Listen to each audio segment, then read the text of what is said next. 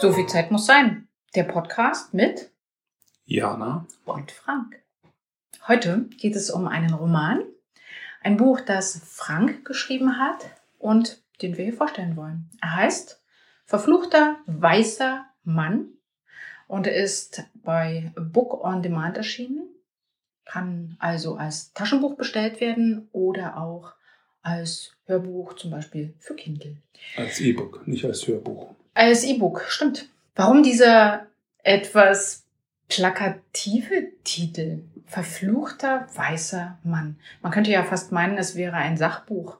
Ist es aber nicht. Ja, warum dieser Titel? Das Buch heißt so, weil der Hauptheld, Richter Klaus Morgenthaler, ein weißer Mann ist, der verflucht wird im Buch, zum Zwerg schrumpft und einen Geist finden und versöhnen muss, um diesen Fluch wieder loszuwerden. Das wirft natürlich sofort die Frage auf, warum wird er denn verflucht? Also, beziehungsweise, wieso schreibst du ein Buch über sowas Verrücktes, im Grunde ja Märchenhaftes? Glaubst du an Flüche?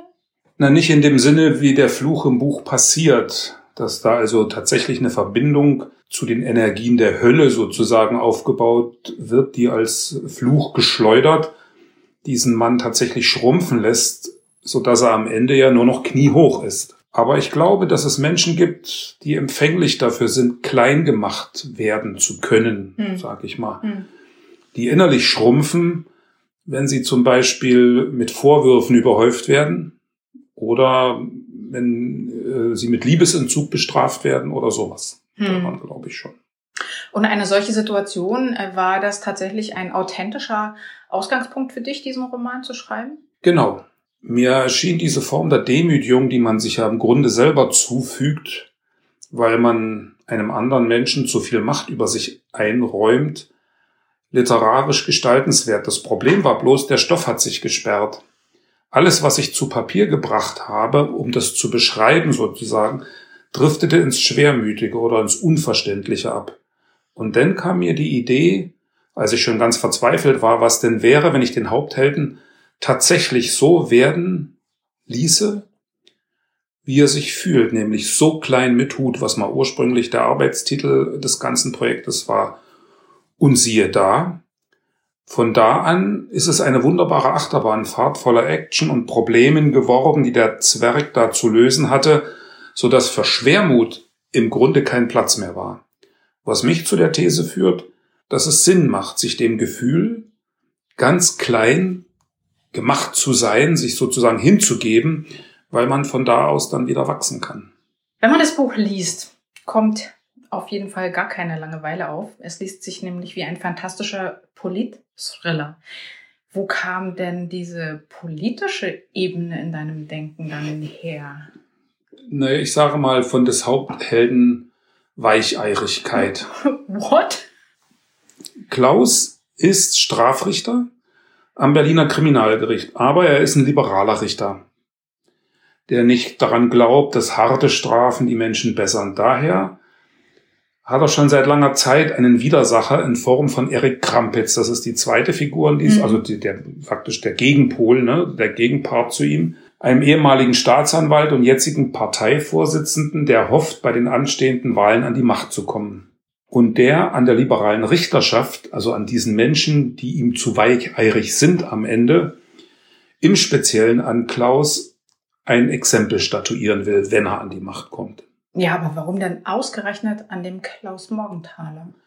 Na, weil die früher im Gerichtssaal, Gerichtssaal schon öfter aneinander geraten sind also sind schon oft aufeinander getroffen. Ein so ein Fall spielt im Buch auch eine große Rolle. Klaus konnte diesen eifernden Staatsanwalt, ne, der also immer die Höchststrafe gefordert hat, nicht ertragen. Und diesem Staatsanwalt war Klaus Laissez-faire-Haltung, also auch mal einen laufen zu lassen oder äh, nur Bewährung zu geben und so weiter, äh, furchtbarer Stachel, das ist ihm total gegen den Strich gegangen. Hm, hm. Aber ist dann das der Grundkonflikt des Buches, also das Schrumpfen zum Zwerg und Krampitz? Naja, ich, ich denke eher diese Liberalität gegen, äh, ja, wie soll ich sagen, harte Haltung des Staates, das ist so der Grundkonflikt, denke ich schon. Äh, Klaus findet Toleranz in der Gesellschaft wichtig und steht damit grundsätzlich gegen Erik Krampitz oder sie stehen gegeneinander, weil der Krampitz halt der Meinung ist, dass Justiz und Staat so ein zahnloser Tiger sind, dem wieder eine Krallen verpasst werden müssen, die der Staat auch einsetzen sollte. Diese Krallen meine ich jetzt also wirklich wieder strenger strafen, ne, sowas hm, in der Ein bisschen Art. autoritärer sozusagen sein ja. sollte, auftreten sollte, ein bisschen Recht und Ordnung schaffen in dem Sinne, ja.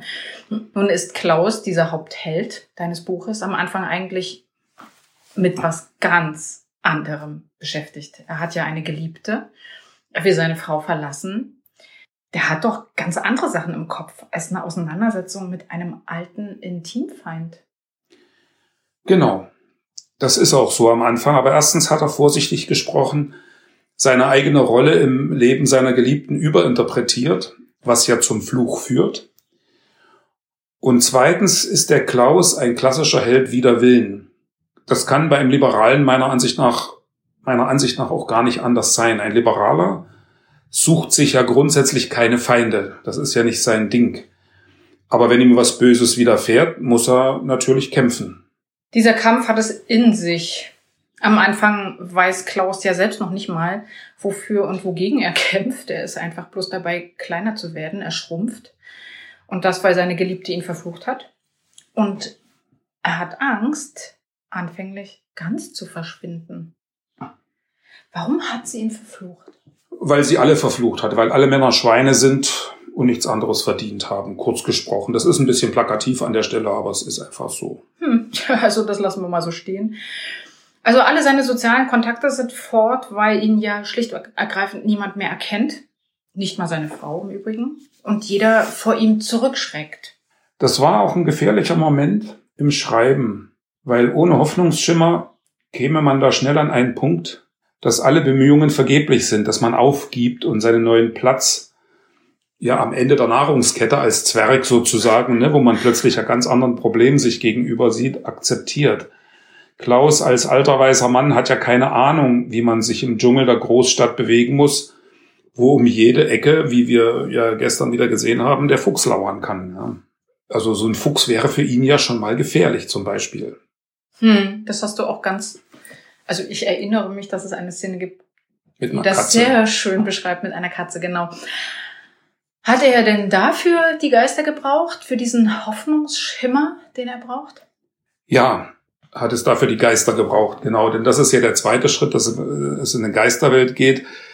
Wenn das Problem ein Fluch ist, was ihn, der ihn trifft, der ihn buchstäblich zum Zwerg macht, kann die Lösung am Ende nur in, in auch einer übernatürlichen Welt, also in der Geisterwelt liegen. Denn wo kommen die Flüche her? Also ich fluche ja nur ganz selten und eigentlich nur, wenn meine Technik nicht so will wie ich. Hast du nie das Gefühl, dass ein Fluch auf dir lastet? Ganz pauschal gefragt bei irgendeiner Sache? Naja, jetzt wo du so fragst. Und wenn du sagen müsstest, wo der herkommt, wer dich da verflucht hat, in diesem zugespitzten Sinne. Ja, dann kommt man irgendwie schon immer auf die Alten, oder? Das ist zwar jetzt sehr pauschal, aber doch zutreffend, denke ich. Man kann es nicht genau bestimmen, aber meinetwegen einer fügt eine verkorkste Beziehung an die nächste, der andere ist furchtbar unterwürfig in einer Beziehung, einer muss zwanghaft Dinge und Vermögen sammeln, dem nächsten zerrinnt alles wie Sand zwischen den Fingern, einer muss immer gewinnen, ein anderer kann schon die Nähe von Erfolg nicht aushalten und muss erstmal was essen, trinken oder Sudoku spielen. Da hat natürlich keiner dagestanden und gesagt, ich verfluche dich zum dauernden Sudoku spielen und trotzdem ist das da. Trotzdem ist da das Gefühl, dass irgendwas von früher her einen belastet, das man nicht aushalten kann. Und das sind die Bilder. Hm, das verstehe ich.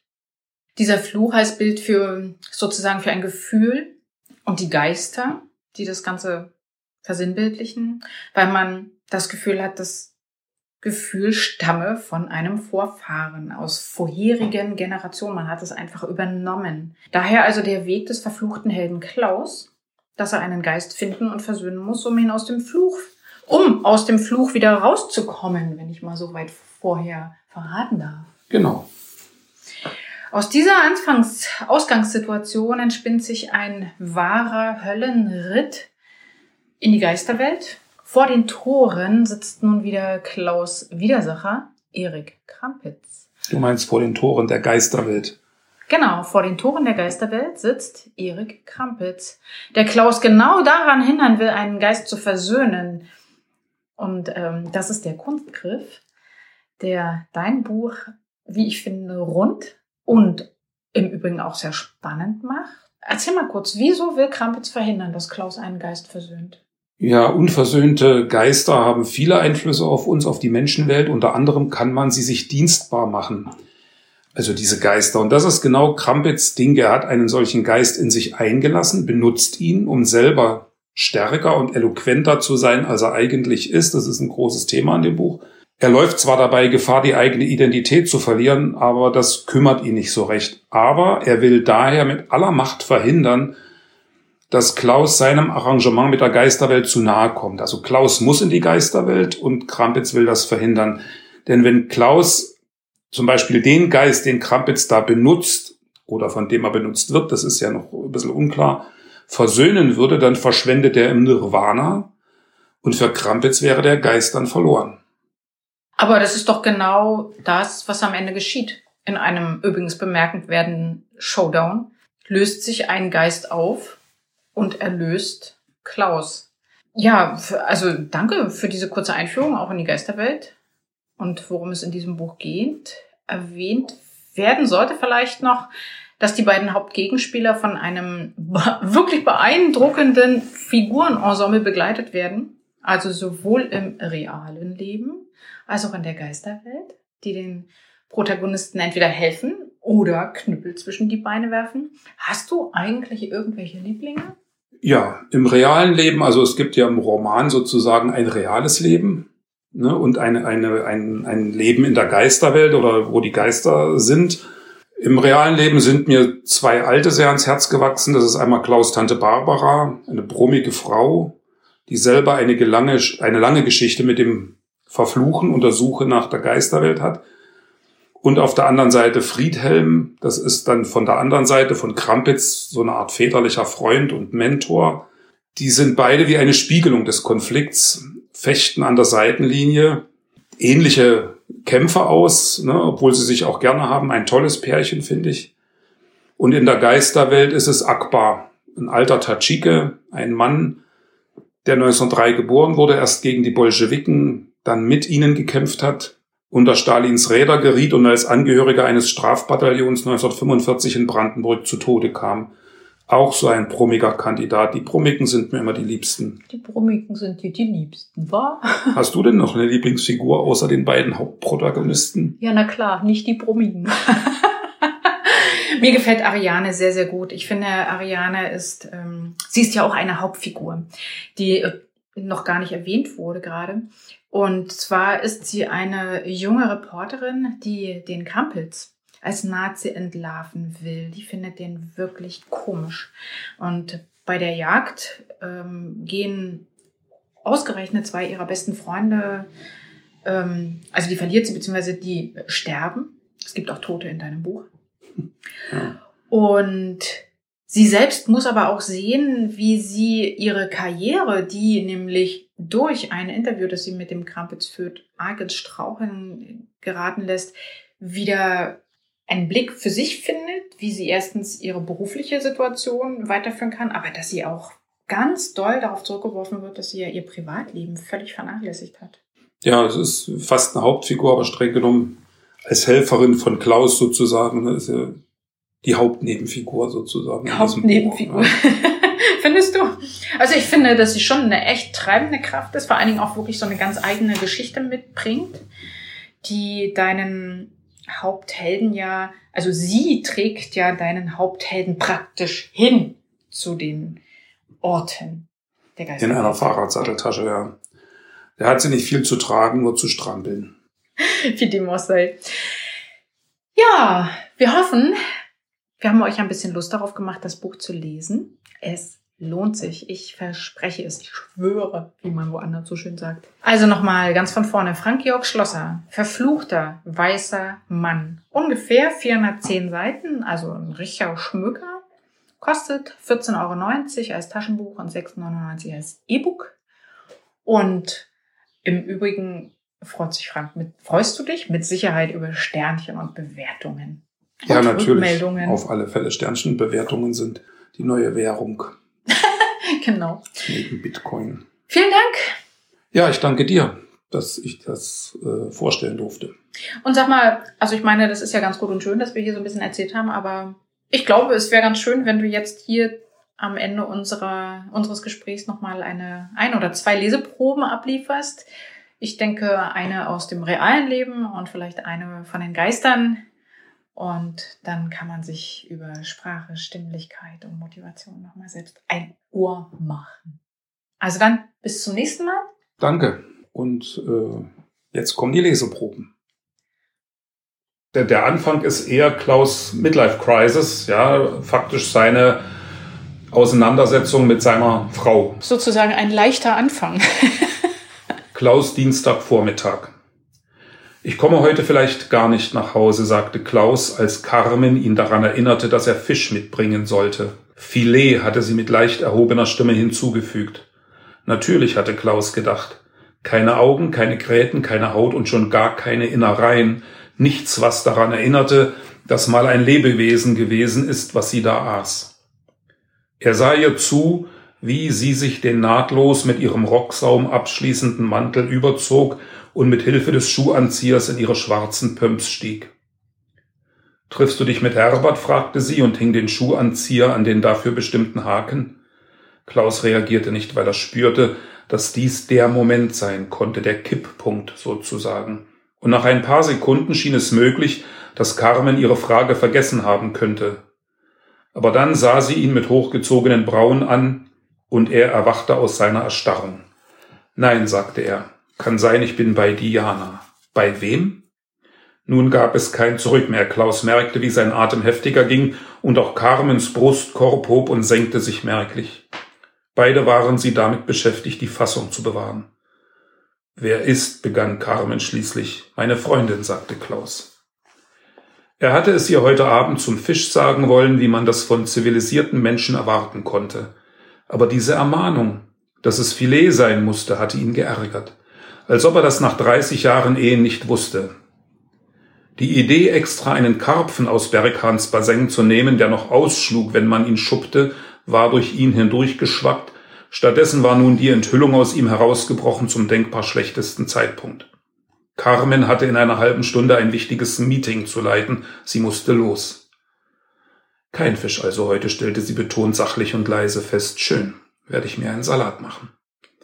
Sie kontrollierte gewohnheitsmäßig den Inhalt ihrer Tasche. Bemüh dich nicht, fauchte sie ihn an, als er Anstalten machte, ihr die Tür zu öffnen. Mit einer heftigen Bewegung riss sie am Knauf, dann warf sie die Tür mit Wucht hinter sich zu. Ihm war, als er zittere, das Haus in seinen Grundfesten. Klaus hörte den Fahrstuhl leise surren. Er wendete sich zurück in den Flur, der in die Küche überging, sein Herz pumpte das Blut in heftig pochenden Wellen durch den Hals. Er lehnte sich gegen die Kochinsel und starrte auf den Boden. Er war noch nicht einmal sicher, dass er heute Abend zu Diana gehen konnte. Vielleicht hatte sie etwas anderes vor, aber er hoffte, dass sie es sausen lassen würde, was immer es sein mochte. Schließlich gab es etwas zu feiern. Er hatte eine Entscheidung getroffen. Vorigen Dienstag bei seinem allwöchentlichen Besuch war Diana plötzlich laut geworden, was ihn überrascht hatte.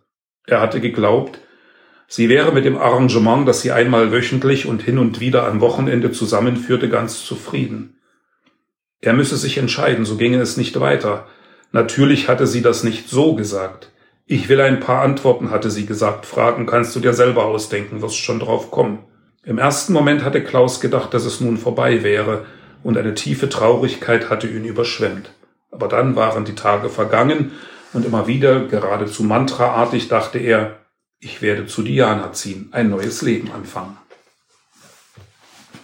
So viel die ersten zwei Seiten sozusagen hm. als Einstieg in den Konflikt und der im Endeffekt zu dem Fluch führt. Was ich gerne mal lesen würde, ist die zweite Hauptfigur also Ariane. Okay. Das ist ja diese Reporterin, die Krampitz zur Strecke bringen will. Und die Geschichte, die sie betrifft, ist, sie hat zwei Freunde, die sie auch begleiten, die beide auf dieser Suche nach Krampitz Geheimnis ums Leben gekommen sind, also ermordet wurden genau genommen. Und sie ist auf Klaus gestoßen, als er verhindert hat, dass sie auch noch ermordet wird. Und sie hat ihn gerade in ihrer Gewalt, also das stimmt, sie haben sich verabredet, sie haben sich getroffen, er ein Zwerg, aber sie ist gerade sauer auf ihn, weil sie ihm plötzlich nichts mehr glaubt, was er ihr erzählt hat.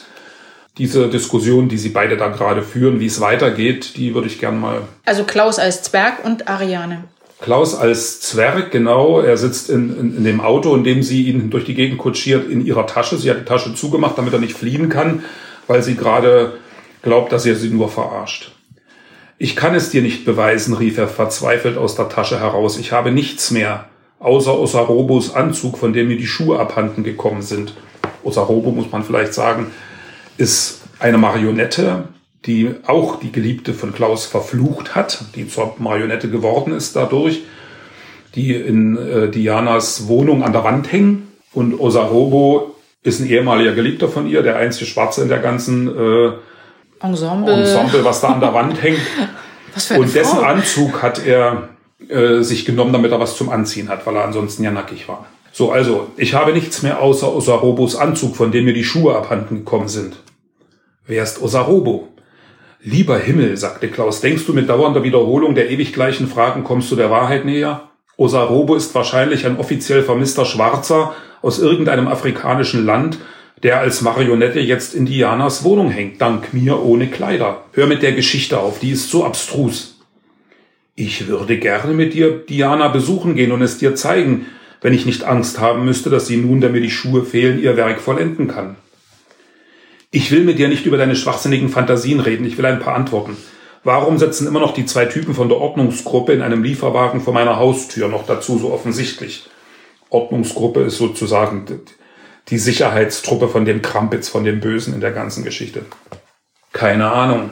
Klar, alles reiner Zufall. Du sitzt im Baum, wartest, bis Lukas erschossen ist, um mich dann zu retten, während gleichzeitig Nob von denselben Leuten ermordet wird. Was willst du von mir?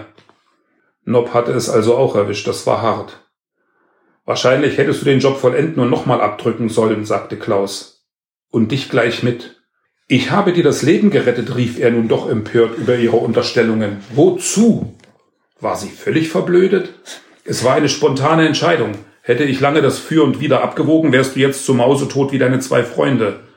Er wartete aber, da sie nichts mehr sagte, fuhr er fort.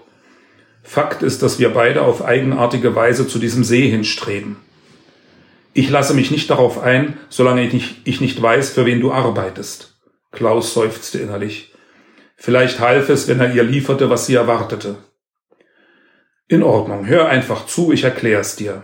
Klaus suchte nach Worten, die sie aus ihrer Abwehrhaltung herausholten. Immer wieder hielt er sich vor Augen, dass sie im Moment die einzige Person war, die ihn vorbehaltlos so nahm, wie er war, außer ihren misstrauischen Anwandlungen gerade.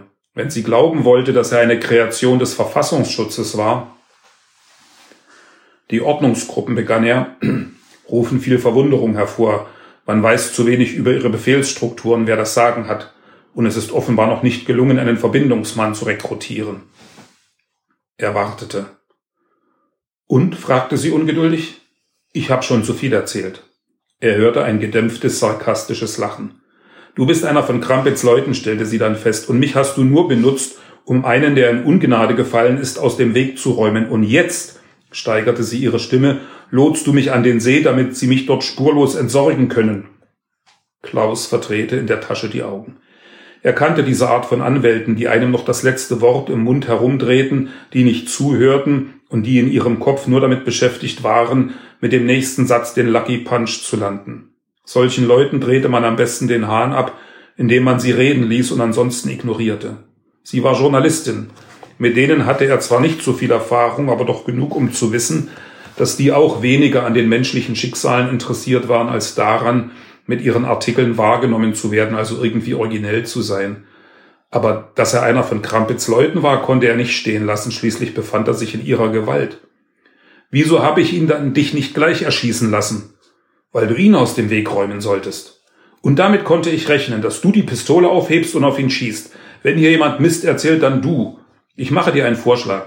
Da du nichts von dem glaubst, was ich sage, einigen wir uns darauf, dass das auch nicht so wichtig ist, wer ich bin und warum ich so geworden bin. Oder noch besser, du erzählst mir einfach, was du dir vorstellst, und das nehmen wir dann.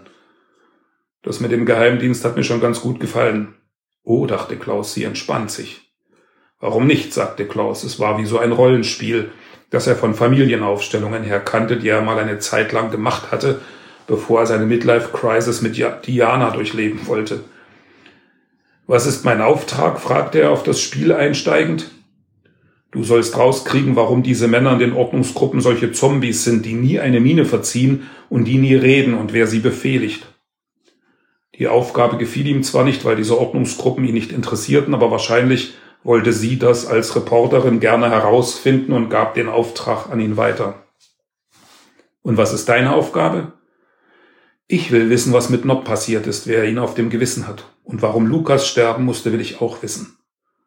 Sie hatte leise gesprochen, und er musste sehr genau hinhören und es eine Weile nachklingen lassen, bevor er sicher war. Das war sehr persönlich und klang gar nicht mehr nach großer Politik. Wollte sie gestern nicht noch Krampitz erledigen? Plötzlich stand das Auto und er spürte, dass sie rückwärts fuhr. Der Motor erstarb, Straßenlärm brandete auf, stieg sie aus. Hey, was wird das? rief er. Ich besorge uns erstmal ein WLAN. Ja, länger ist jetzt vielleicht in so einem Podcast doch ein bisschen viel. Oh Gott, ich bin ganz versunken. ich hätte große Lust, dass du uns noch eine dritte kurze Leseprobe gibst. Und zwar guck doch mal, ob du was findest, was ein bisschen auch mit dem Ge direkt mit einem Geist zu tun hat. Also da sind wir ungefähr im letzten Viertel, am Beginn des letzten Viertels des Romans. Und äh, Klaus ist jetzt tatsächlich so weit gekommen, dass er in diese Geisterwelt eintauchen kann. Also Sumaya, die die Rituale kennt, hat mit ihm das Ritual vollführt, war auch eine ziemlich aufwendige Angelegenheit. Er ist jetzt in diesem See mit dieser Hülle und wird aber von Großvater von Sumaya, auf den sie ihn eingeschworen hat, dass er sich auf den konzentrieren soll, denn nur die Geister, auf die man sich konzentriert, kann man auch finden, von denen man etwas weiß.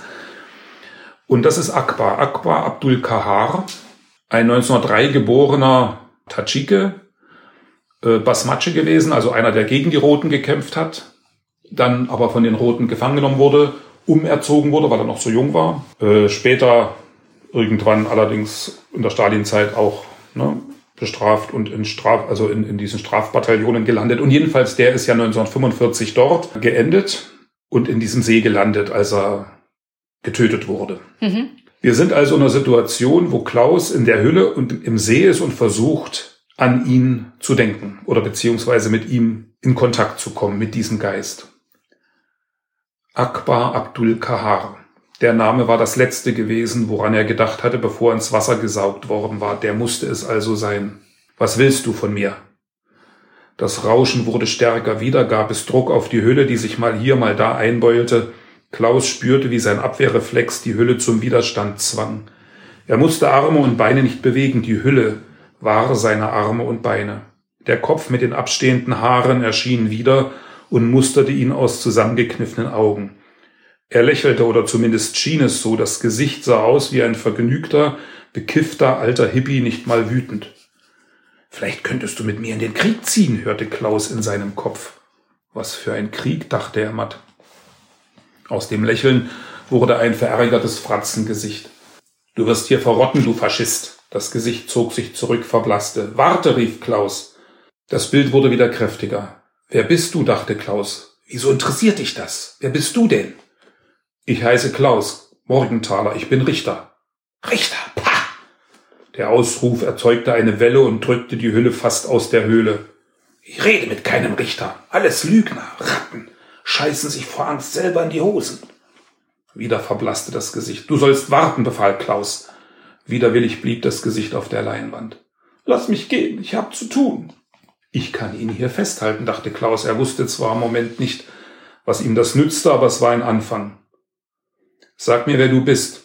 Du kennst mich sowieso nicht, lass mich gehen. Lässt du mich dann auch gehen?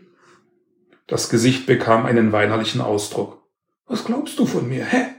Dass ich dich hier festhalte, ohne mich wärst du verloren hier unten. Deine einzige Chance ist in mir aufzugehen. Jetzt leuchteten die Augen wieder.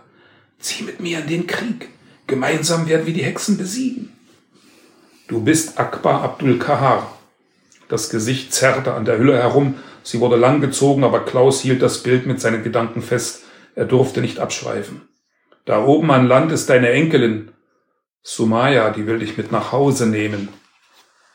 Das Gesicht veränderte sich, sah plötzlich sehr viel älter aus, eingefallen. Was redest du? Ich habe keine Enkelin. Ohne Kinder keine Enkel. Aber du bist Akbar Abdul Kahar. Ich gebe dir eine Chance. Klaus kannte den nörgelnden Tonfall von vielen Angeklagten, die, wenn sie erst mal loslegten, einem das Blaue vom Himmel herunterlogen, heulten, mit Frau und Kindern Mitleid erregen wollten, erst auf Kumpel machten und einem fünf Minuten später mit dem großen Bruder drohten. Was für eine Chance.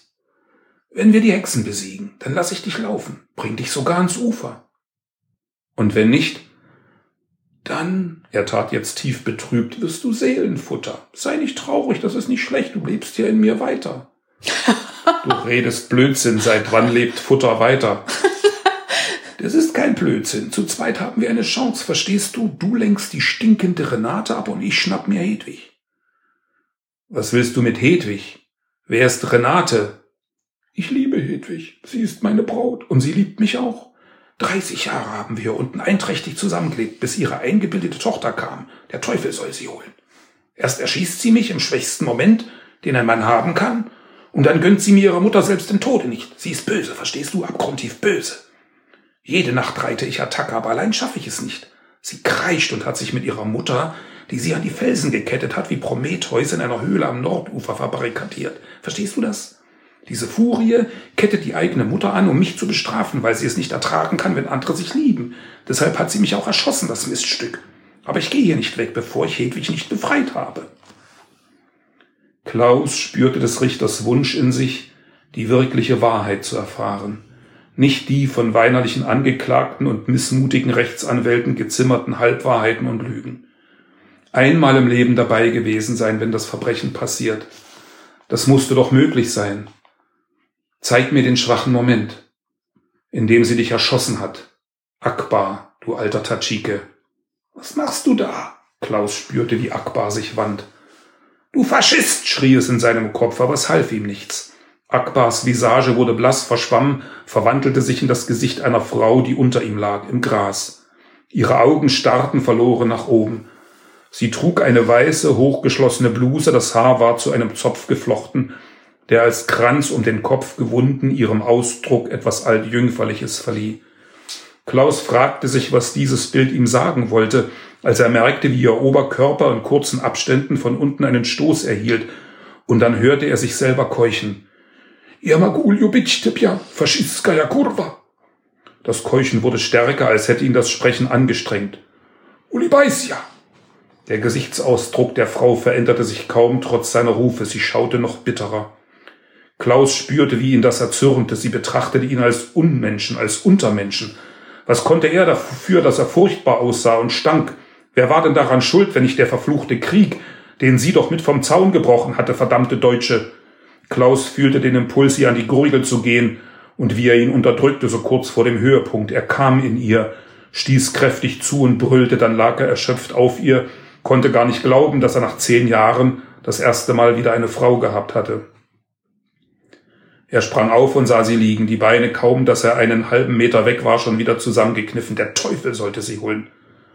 Aber da war auch der Wunsch, sich neben sie zu werfen, sie zu streicheln und zu flüstern, Prosti, Mietskaja Schenschina. иди со мной, домой.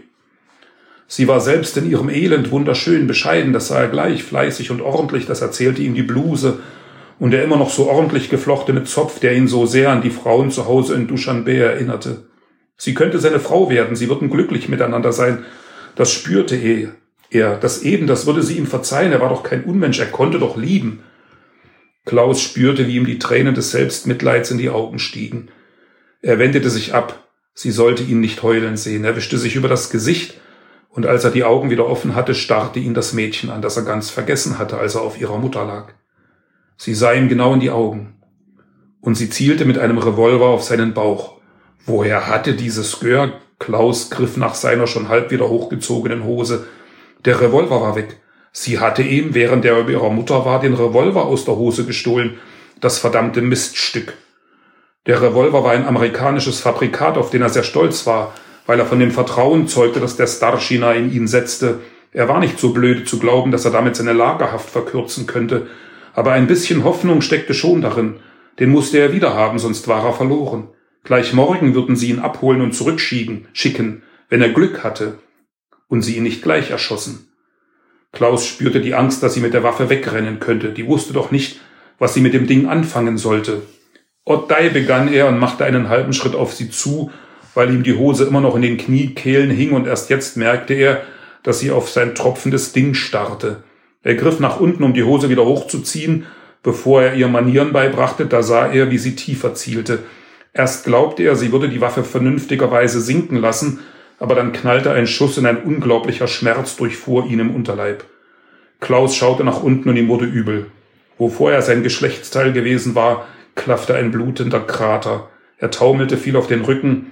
Da sah er mit seinem letzten Blick das dreckige, zerlumpte Mädchen über sich, die Mündung auf seinen Kopf gerichtet. Es knallte noch einmal, dann wurde es stockdunkel.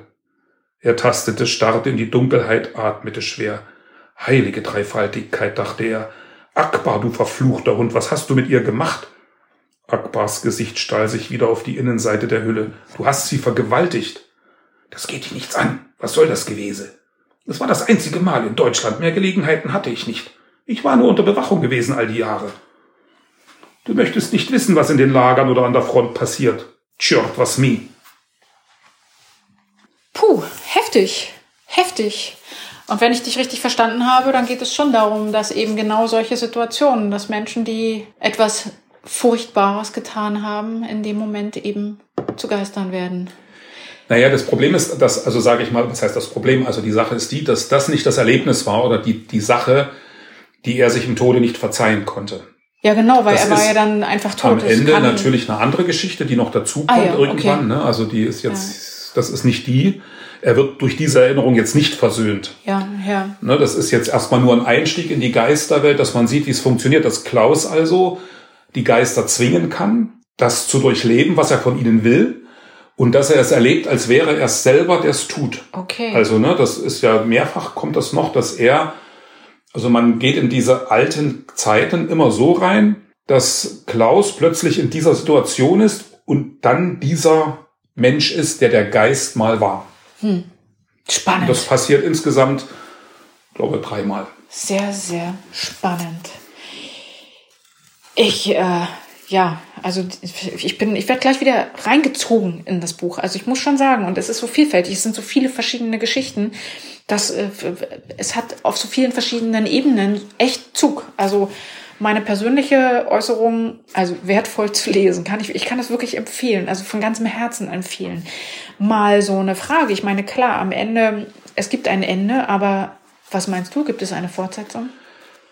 Naja, das ist eine Frage der Lust, sie zu schreiben. Es ist so, dass ich, es ist noch, sagen wir mal so, ganz allgemein formuliert, es ist am Ende des Buches noch genug Böses übrig, dass es für einen zweiten Teil reicht. Und ich habe auch schon eine Idee für einen zweiten Teil. Ich würde die kurz skizzieren. Ne? Gerne, das, also, na klar. Klaus ist ja dann am Ende, also er wird den Fluch los. Er ist dann wieder normal groß, ihm tun noch die Knie wieder weh, weil einer der Vorteile als Zwerg, kann man vielleicht kurz mal sagen, war, er fühlte sich auch wieder ganz jung. Er konnte wieder die Wände hoch, also er konnte Wände hochklettern. Er kam überall rein. Er war völlig beweglich. Ja, er war wie ein äh, Super, Superman. Also er ist jetzt nicht durch die Luft geflogen, aber er konnte springen wie ein Eichhörnchen von Baum zu Baum. Ne? Er, ist, er kam überall rein, wo er rein groß, wollte. Wie groß war Klaus? 40 Zentimeter so in etwa. Okay. Also kniehoch, weil da hat sie, so hat sie beim Fluchen geguckt. So klein mit Hut war kniehoch. Ja, und äh, er ist also wieder normal. Es gibt einen Epilog, wo das alles aufgelöst wird, was ich jetzt nicht erzählen will, weil äh, das finde ich auch schon überraschend, beziehungsweise macht vielleicht Spaß, es selber zu durchdenken und zu erleben. Und dann stelle ich mir vor, dass im zweiten Teil er dann auch zu seiner Frau zurückgeht, wo wir heute die erste Leserprobe gehört mhm. haben, mhm. die sich ja mit Sicherheit fragt, wo er nur abgeblieben ist und wahrscheinlich stinkesauer ist. Äh, und dass sie aber mit einem ganz anderen Problem beschäftigt ist, dass seine zwei Söhne, der hat zwei Söhne, die also schon erwachsen die sind. Die beide. Hm. Äh, dass die äh, von Krampitz Ordnungsgruppen rekrutiert wurden, dass sie sich also darauf eingelassen haben, in diese Zombie-Armee einzutreten okay. und dass er also in einem zweiten Teil damit beschäftigt wäre, sie da wieder rauszuholen. Also, ne, also die, diese ganze hm. irgendwie. Also das ist jetzt, politische Situation aber mehr als diese ne? Grundidee hm. gibt's da jetzt nicht. Aber ich hm. denke, ja. Spannend. Ich glaube, wir können an dieser Stelle auch aufhören. Dankeschön für die drei Leseproben und für die ganzen vielen, vielen Ausführungen, die ich glaube, wenn man sich, also ich habe zwischendurch mal gedacht, okay, das jetzt alles zu verstehen, wie die Zusammenhänge sind, das dürfte ganz schön schwer sein. Also ich empfehle das Buch einfach von vorne bis hinten zu lesen. Wir hören uns zum nächsten Mal. Bis dahin, Jana und Frank.